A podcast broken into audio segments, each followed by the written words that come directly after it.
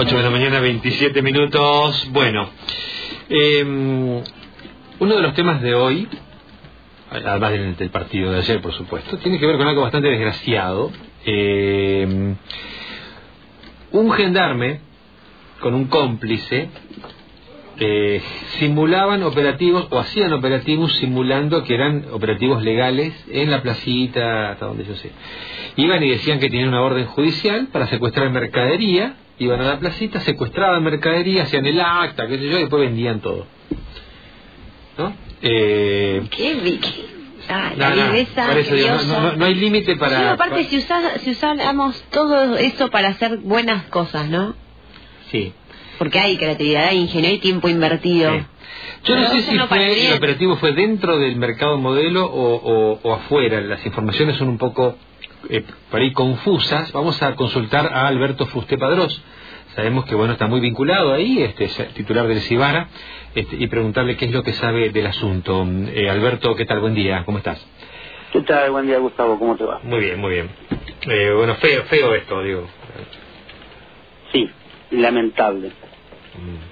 Eh, bueno, yo lo que te puedo decir es esto.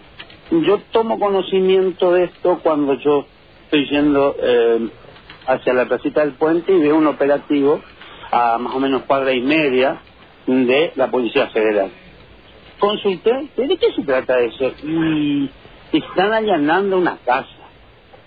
Y, ¿Pero qué es lo que pasa? Y parece que agarraron a un gendarme que ¿Sabes cuál es ese que le saca la mercadería a las paseras? A ver, cuéntenme, le digo, cuéntenme. Sí, hay un gendarme con otra persona más, teóricamente dos gendarmes, que y, se hacen, digamos, que hacen procedimiento y le roban la mercadería a algunas paseras. Eh, fundamentalmente mujeres, porque con los hombres no se meten. Ah, igual que el de la prefectura de la vez pasada. Exactamente, me dijo. Ah, bueno, y ahí empecé a indagar y bueno, este, este da otro caso, son casos muy particulares, ¿eh? muy, muy una cuestión felicitada. Uh -huh. Este caso y el mismo de la prefectura que tuvo tanto, este, tanta difusión en el cual creo que lo pasaron a disponibilidad, un tal polaco, hacía lo mismo, eh, le robaba, le robaba y después vivían. O sea, iban, se presentaban, eh, eh, no sé si los dos con uniforme porque uno sí es gendarme, uno sí es gendarme, no, no, no, le cuesta mucho, digamos, este, actuar el papel, y el otro este, no es gendarme, no sé si se vestía como gendarme o qué. No. Tengo entendido que se vestía como gendarme. Se disfrazaba de gendarme. Eh, exactamente. ¿Qué hacían? Bueno, pasan las, eh, las paseras pasan del puente y cuando a, a, a metros o a cuadras este, que pasa el puente, bueno, ahí las, las, las intervienen, creo que se llama así intervenir, y este le dicen que bueno que ellos tienen una orden judicial de hacer eso y bueno le roban la mercadería ¿por qué le roban la mercadería? porque no hay nada mediante ¿qué es lo que tiene que hacer la fuerza de seguridad nacional? Mm. bueno ante una presunción de una infracción a la ley aduanera que eso es la denominación infracción a la ley aduanera porque no hay un pago de un, de una, digamos un impuesto municipal no es contrabando digamos no contrabando no porque pasan por el visto de la aduana Ajá al pasar por el vista de aduana no hay contrabando. ¿Cuándo es contrabando? Cuando uno elude el vista de aduana al aduanero. Por ejemplo, qué sé yo, canoas, antiguamente que se pasaban sí. con las canoas. esto es una infracción aduanera. Bueno. Sí, una simple infracción a un impuesto sí. nacional, nada más. Bueno, bueno entonces, Ahora, ¿cuál eh, es el tema? Sí. Este, tiene que agarrarse el acta de incautación este, correspondiente eh, y remitirlo al juzgado federal. Y ahora, primero la aduana y después al Ahora, Alberto, perdón, perdón, porque eh, eh, seguro que no hacían actas, porque aparentemente... No, no, no. ¿No hacían? No, no, no. No, ah. no, no, no. Y si la hacían era apócrifa. Ajá. O sea, a ver, vamos a suponer que la hacían, que tengo entendido que no, lo que hacían es la copia, eh, no la no la remitían al resguardo de aduana o al... Claro, se, se quedaban con la, con la copia en todo caso. Claro. A, el, el, a mí me explicaron que el procedimiento es así ellos elevan las autoridades de la fuerza y la, fuer la autoridad de la fuerza pertinente, digamos, lo, lo remite a la Administración Nacional de Aduana y eso claro. al juzgado federal o algo por el estilo, primero uno, primero. Ahora, Alberto, pregunto, pregunto, más, más allá de que obviamente está esta, esta grosería de que uno de los tipos estaba disfrazado, no era gendarme, pero pregunto, el procedimiento de un gendarme incautando mercadería con un acta que supuesta eh, eh, eh, es un procedimiento legal digamos totalmente es, totalmente. es legal o sea eso sí es legal. Sí, sí, sí, el tipo está para eso o sea tiene esa función. Eh, eh, exactamente. Sea, Por ejemplo, eh, pasa, pasan, digamos, alguien pasa del vista de aduana. Sí. Y la gendarmería a la cuadra, cuadra y media, el detiene a la persona, sea pasero o no, cualquier persona, y este, revisa y considera que esa mercadería se presume para la venta, porque ahí está el, el- el, digamos la infracción, que se presuma para la venta, no para consumo propio. Entonces, eh, yo agarro y bueno, y, y- y paso, no sé, eh, medias este, escolar, y en vez de pasar para mis hijos, este paso eh, cuatro o cinco docenas, y no, y eso no es para consumo propio. Y ahí es donde eh, las fuerzas de seguridad nacional proceden a hacer el acta de incautación de la mercadería, y obviamente nadie las, las retira. Claro. ¿Por qué? Porque sale mucho más caro el impuesto, digamos, que no se pagó para, para la venta, estamos hablando de la venta. Sí, sí, sí, se entiende. Este, eh, y, y no, y queda ahí, después se va a remate de aduana y demás, lo, lo- todos sabemos. Ah, ah, Pero no, en este caso, sí. No, me, me llama la atención algo, digamos, porque bueno, había un gendarme que efectivamente es gendarme, estaba bien que esté ahí porque era su trabajo, su función. Había el otro, el otro. Este, nadie se daba cuenta de que el tipo no es gendarme, la propia fuerza, digo, no, no. Mm, eh, Yo supongo que lo hacen a escondidas, primero. ¿A qué digo escondidas? Poder, eh, digamos, eh, separado de los grupos de tareas que, que, que- que, digamos, que se encargan de ese tema.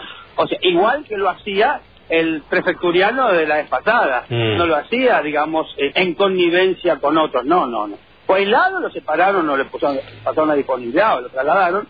Este, pero lo que hacía era robarles. Roban y venden. Roban y venden. Y hubo muchos casos, este, hasta donde ustedes saben, muchos casos de... de- de, de muchos casos de, de, de- De de esas dos personas, Sí. de esas dos personas, el prefecturiano de la vez pasada y el gendarme, sí, yo a, a partir de ayer tomé conocimiento de eso, me contaron todo y demás, y es como que pretender o suponer que las paseras van a ir a la fuerza a hacer la denuncia de lo que hizo uno de No, sus claro, no, y no, no, lo van a hacer. Lo que cabría preguntarse es esa, esa mercadería, eh, de qué forma era era vendida o a dónde iba esa mercadería después. Porque una No, vez que vos le, le sacan le sacan las cosas a la gente.